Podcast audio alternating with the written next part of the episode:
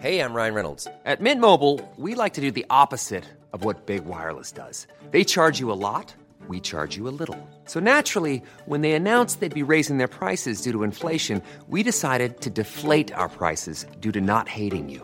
That's right. We're cutting the price of Mint Unlimited from $30 a month to just $15 a month. Give it a try at mintmobile.com slash switch. $45 upfront for three months plus taxes and fees. Promo rate for new customers for limited time. Unlimited more than 40 gigabytes per month. Slows. Full terms at mintmobile.com.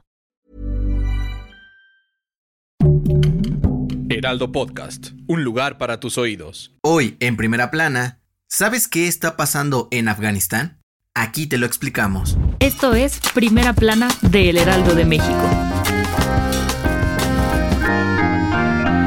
Este lunes, miles de personas en Afganistán intentaron huir del país ante la llegada de los talibanes a la capital de Kabul.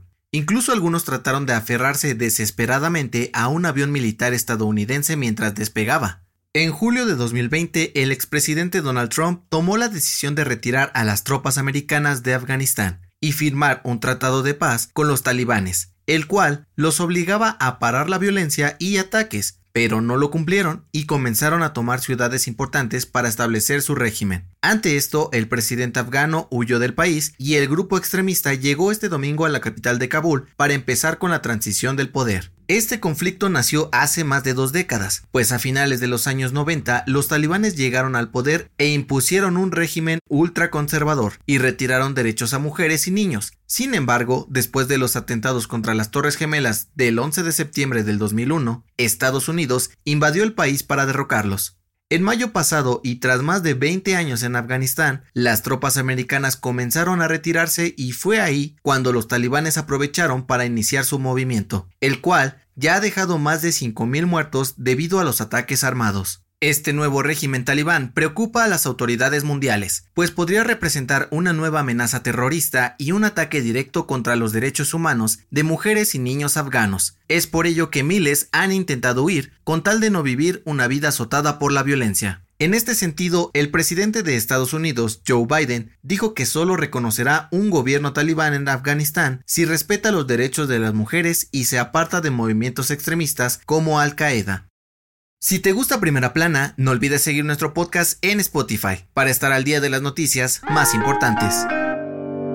México se encuentra en medio de la tercera ola de COVID-19 y ante esto, la Universidad Johns Hopkins de Estados Unidos dio a conocer que la tasa de mortalidad en nuestro país es del 8.3%, la tercera más alta en el mundo solo por detrás de Yemen y Perú. De acuerdo con los investigadores, desde el inicio de la pandemia, 8 de cada 100 mexicanos contagiados mueren por COVID-19, a pesar de que la campaña de vacunación se ha acelerado en toda la República. Este lunes, la Secretaría de Salud confirmó más de 3 millones de contagios y más de 248 mil muertes por coronavirus. Sin embargo, según los expertos del Laboratorio de Genética Molecular de la Facultad de Odontología de la UNAM, estos datos no son tan acertados, pues hay muchos casos que no se registran, por lo que tasa de mortalidad podría ser mucho más alta.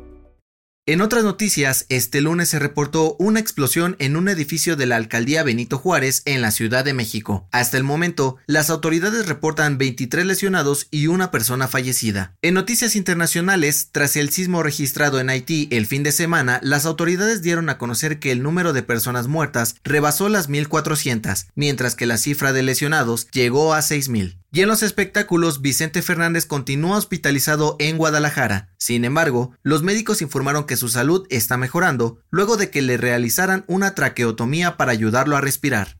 El dato que cambiará tu día.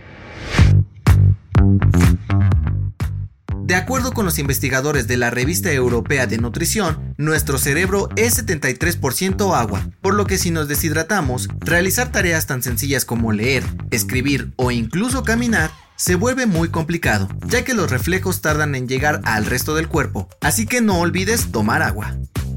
Esto fue Primera Plana, un podcast de El Heraldo de México. Encuentra nuestra Primera Plana en el periódico impreso, página web y ahora en podcast. Síguenos en Twitter, arroba Heraldo de México, Instagram, arroba El Heraldo de México y encuéntranos en Facebook y YouTube como El Heraldo de México. Hasta mañana.